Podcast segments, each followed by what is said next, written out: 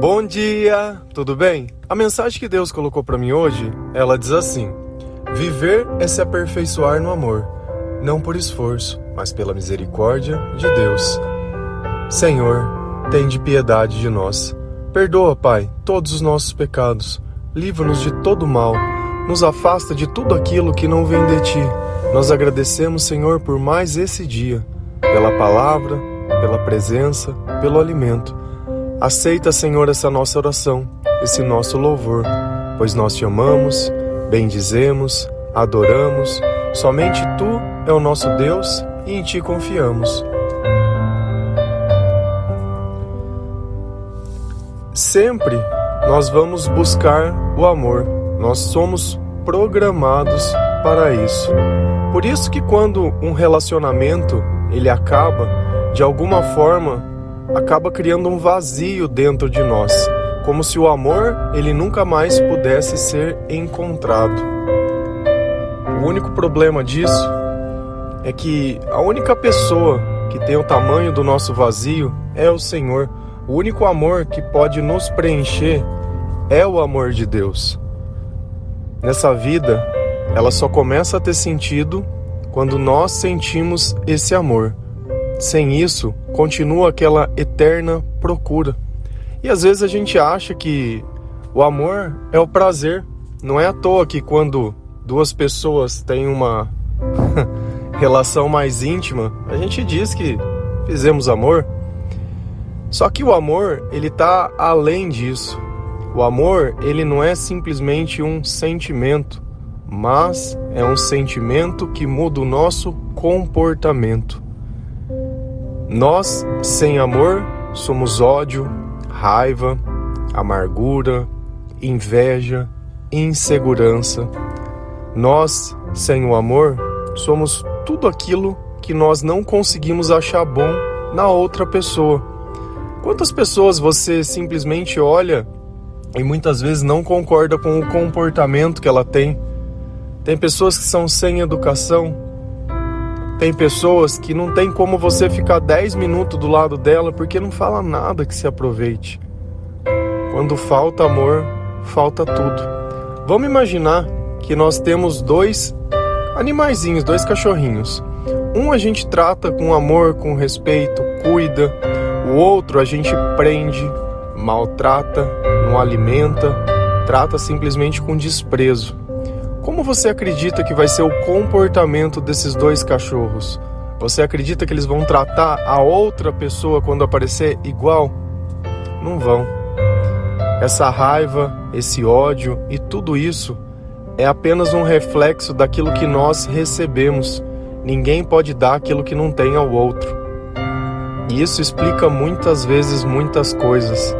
Não é uma escolha pessoal mas a origem dessa pessoa estava totalmente apartada do amor. Se você pegar duas plantas, uma você coloca no sol, rega, a outra você deixa simplesmente na escuridão e não coloca água. Apesar de ambas serem plantas, ambas não vão ter o mesmo destino nem o mesmo futuro. Ficou claro para a gente entender? E nós somos essa planta no escuro. Enquanto nós não entregamos a nossa vida a Jesus, enquanto nós não confiamos e buscamos a palavra de Deus, enquanto nós não colocamos a oração dentro da nossa rotina, enquanto nós não entendemos o que é o amor. Deus ele pede sim para mim amar as pessoas, mas ele pede primeiro para mim amar ele acima de todas as coisas acima de tudo. Acima da minha profissão, acima do meu relacionamento, acima dos meus sonhos, acima dos meus pensamentos, do meu futuro, acima daquilo que eu acho. Deus, ele está acima de tudo. Nessa vida, o mais importante é que nós possamos ter acesso a ele, que nós possamos ler a palavra de Deus, eu não estou aqui para defender a igreja. Eu estou aqui para defender a Cristo, porque a igreja, ela é humana. Jesus, ele é divino.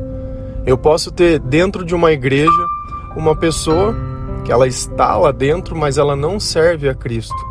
Isso não quer dizer que todas as igrejas são iguais nem nada, porque a experiência de fé ela é individual a cada pessoa. Nós somos a Bíblia que Deus escreveu. Nós somos a fé que nós processamos. Quanto mais nós nos aproximamos de Deus, mais nós nos aperfeiçoamos, mais parecido com eles. Agora também tem um outro ponto. Isso não é um esforço que eu faço. Ah, eu fiz um curso, sabe? Ah, eu fiz. É diferente. Deus ele não trabalha da mesma forma que nós. Que para adquirir conhecimento temos que nos matricular em algum lugar ou buscar um vídeo no YouTube, um curso na Lura. Deus não tem nada a ver com isso. Se a gente ir lá em Gálatas 3:3, a palavra do Senhor ela diz assim: Será que vocês são tão insensatos que, tendo começado pelo Espírito, querem agora se aperfeiçoar pelo esforço próprio? A obra do Espírito, ela não se compara ao nosso esforço. Aquilo que Deus faz é um milagre. Aquilo que Deus faz, a minha natureza ela não consegue, não tem explicação e não tem comparação. E o que que Deus ele está dizendo nessa passagem que se nós começamos pelo Espírito, deixa o Espírito terminar a obra em nós. Não adianta a gente querer ficar achando. Essa passagem ela reflete muito bem aquela pessoa que sente desejos e não faz porque Deus não gosta. É por esforço. Ah, é uma luta eu não comer aquilo. Ah, é uma luta eu não fazer aquilo. É uma luta eu não mandar mensagem. Ah, é uma luta eu não beber, eu não fumar. Ah, é uma luta eu não. Não tem luta. Não tem luta. Quando tem Deus, não tem esforço. É simples. Eu não sinto vontade, então aquilo não me tenta. É diferente. Vamos imaginar que você está com dor de garganta ou dor de cabeça. Você vai lá e toma um remédio. Tá, Passou a dor de cabeça, você continua tomando remédio? Não. Por quê? Porque passou a dor. Você só tomou o remédio porque tinha uma dor. Da mesma forma é o pecado. Você tem um vício com o álcool, tá? Vamos pensar que o álcool ele é o remédio da tua dor de cabeça.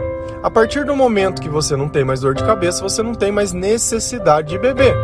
Então você não mais vai ser tentado por aquele vício. Essa é a razão que às vezes a gente não entende.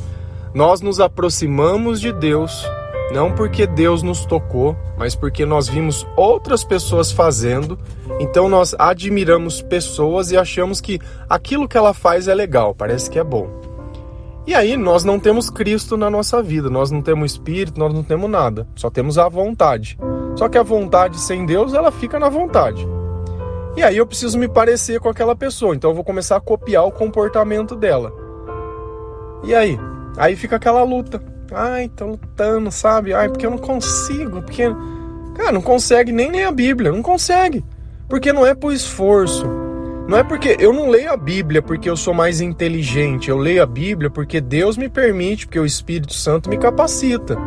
Olha, eu não tenho, eu não fiz faculdade, mas eu tenho um trabalho que eu trabalho com programação. Eu não faço isso porque eu teve o estudo. Não, eu fiz isso porque Deus me permitiu fazer. Tem uma diferença entre Deus te capacitar para o teu propósito e você estar obediente ao teu chamado, e tem uma diferença de uma pessoa que estuda. A pessoa que estuda, ela nunca vai poder cumprir um propósito. Quer que eu dou um exemplo disso? Nós falamos não faz muito tempo. Davi e Golias. Tinha um exército inteiro exército, pessoas capacitadas, treinadas, que foram feitos para aquele propósito, porém humanamente. Humanamente, eles foram praticar e fizeram na humanidade deles. E tinha Davi, um mero de um pastor, treinado no espírito, obediente, servo, que lutava com animais, que cuidava das ovelhas. E ele foi lá e fez o que os capacitados não poderiam e é justamente assim. Deus ele sempre vai escolher os que não são para confundir os que são. Então às vezes você está colocando a tua esperança, achando que os capacitados vão te salvar. Eles não vão. Você me desculpa. Se algo pode te salvar, é alguém cheio de Deus, independente de quem seja, independente da onde esteja, da classe social, de qualquer coisa. Deus ele usa quem é dele. E às vezes você quer que Deus use aquele que você quer. Olha a arrogância. Eu quero mandar no Criador para que ele faça o que eu quero, do jeito que eu quero, na hora que eu quero e no tempo que eu quero. Eu quero que alguém carregue o meu fardo. Eu quero que alguém alivie a minha dor. Eu não quero saber de lutar pelos valores que Deus coloca, não, não. Eu quero que você. E tá demorando. Tá demorando, ninguém faz nada. E você tá fazendo o quê? Qual é o teu papel nisso? Deus ele fala, ó, vocês estão indo pelo teu esforço, mas tem gente que não faz nada, nem a orar, nem a fazer nem nada. Ninguém vence pela própria força, ninguém. Só que existe algo que, a partir do momento que Deus ele começa a participar da nossa vida e nós sentimos esse amor, sentir amor verdadeiro. Não é amor de pai e filho, não é amor de amigo, não é amor de irmão, não é amor de marido, não é amor de você gostar, não é amor, isso não é amor. Não é amor. Pode ser outro tipo de amor, mas o amor que eu estou falando é aquele amor que preenche. É aquele amor que você fala assim, que você pode pensar, falar, Poxa, se Deus me levasse agora, tá bem, eu tô pleno. Eu tô satisfeito. É aquele amor que no meio da tribulação ele te mantém de pé. É aquele amor enquanto tá todo mundo desesperado, querendo uma resposta, você tá ali em paz, tranquilo, porque você construiu a sua casa sobre a rocha. Você sabia que viria tempestade. Você saberia que as águas viriam, mas você tá lá tranquilo. Por quê? Porque a escola do Espírito te aperfeiçoou. Se a gente ir lá em 1, em 1 João 4, versículo 16 e 17, a palavra do Senhor lá diz assim: Assim conhecemos o amor que Deus tem por nós e confiamos nesse amor. Deus é amor. Todo aquele que permanece no amor permanece em Deus e Deus nele. Dessa forma, o amor está aperfeiçoando entre nós, para que no dia do juízo tenhamos confiança, porque neste mundo somos como Ele.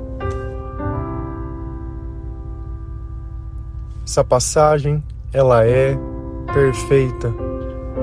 Nós conhecemos o amor, por isso nós confiamos nele. Deus é amor toda vez que você ouvir a palavra amor na tua cabeça, tem que se dizer Deus, Jesus. Sempre ouviu a palavra amor. E não existe maior banalização da palavra amor que em música sertaneja, que em música romântica, que em música de coisa. Não existe. Não existe. É um culto à pessoa é você se humilhar para o outro pisar em cima, é você achar que você é maior do que você é, é achar que você serve por interesse, não por virtude, e achar que é bondade.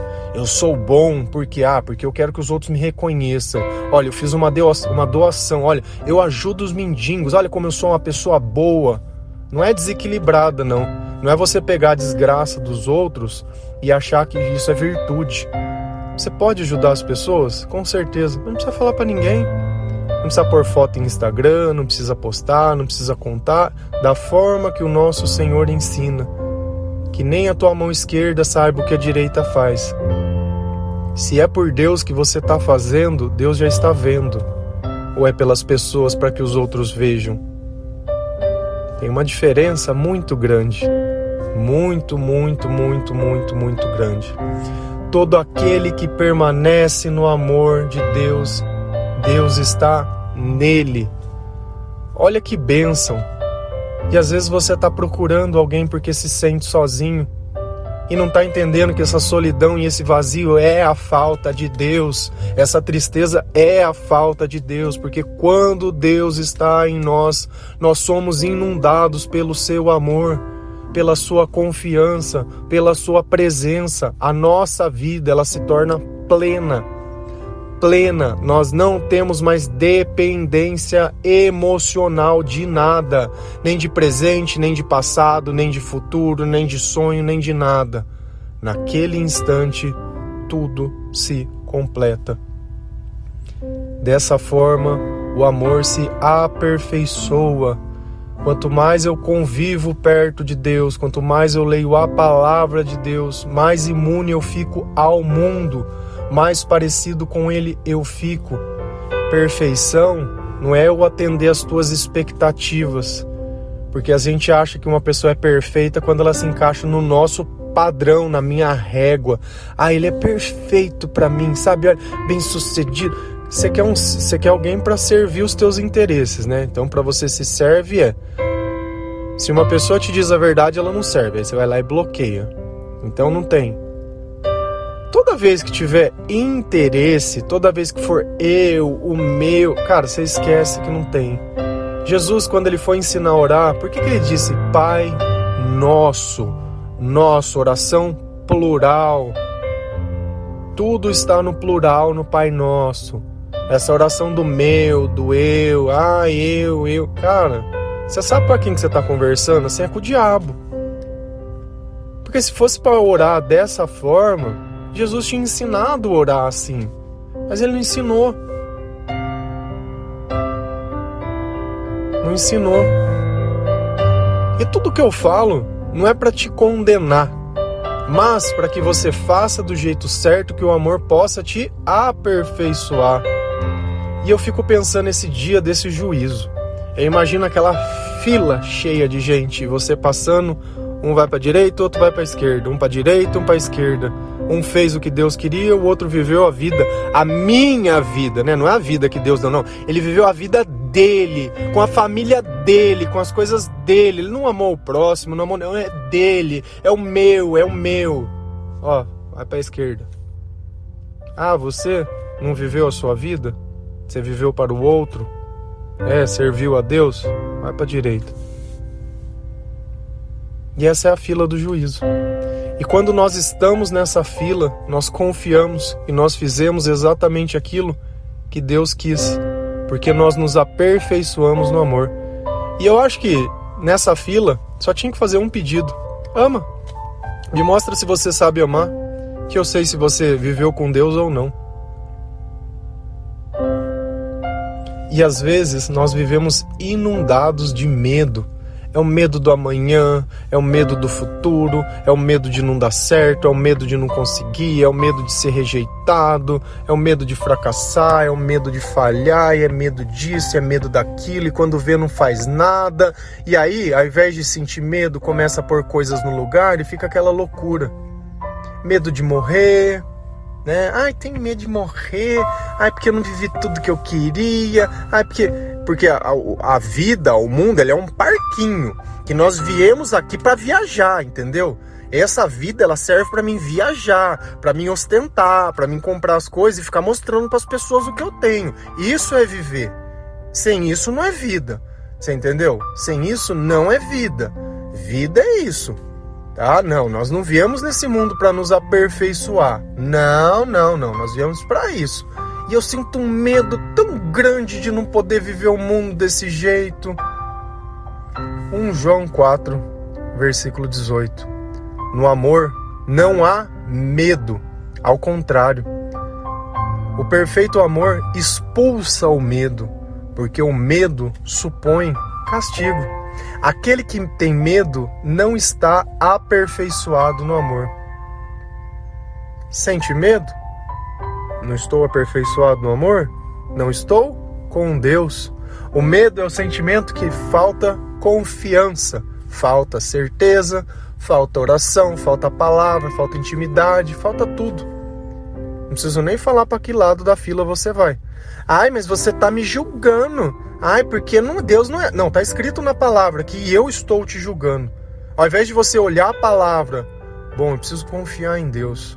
Preciso entregar mais minha vida em Deus. Preciso tentar parar de manipular as coisas. Ai, se o teu marido ou a tua mulher não faz do jeito que você quer o que você quer, vai ser punido. Por quê? Porque desse jeito eu me sinto confortável. Porque vai que ele arruma outra. Eu vou perder o meu banco? Não é amor, é interesse. Interesse pelo banco, né? E a gente chama isso de relacionamento, de amor. Família é cuidar um do outro. Família não é perfeição, mas é se interessar. Tudo que nós amamos, nós gastamos tempo, nós cuidamos, nós zelamos. Tudo, tudo, tudo, tudo. E a gente nota que Deus, ele cuida além da sua casa. Isso que eu faço todos os dias é amor. Por quê? Porque o amor está me aperfeiçoando. Tem pessoas que ficam esperando essa mensagem chegar para poder ouvir, para poder sentir um pouquinho de paz, para poder repassar. Daqui um pouco elas vão estar tá sendo essa mensagem, assim como na minha vida um dia alguém foi. E isso desde a época de Jesus vem sendo repassado por pessoas. Por pessoas. Não é pela igreja, é por pessoas porque no começo não tinha igreja. Então, às vezes a gente quer colocar a igreja acima de Deus. Nós nos reunimos enquanto igreja, mas é o amor que nos sustenta. Não é o dízimo, não é o dinheiro, não é o cargo, não é o que você é. Nós somos servos de Deus e por servir somos chamados de filhos, de amigos. E é isso só. Se a sua vida é o parquinho que você quer sucesso, quer prosperidade, quer coisa, não. Nós estamos contra um sistema que é muito maior um sistema que já estás no maligno. Esse mundo está condenado.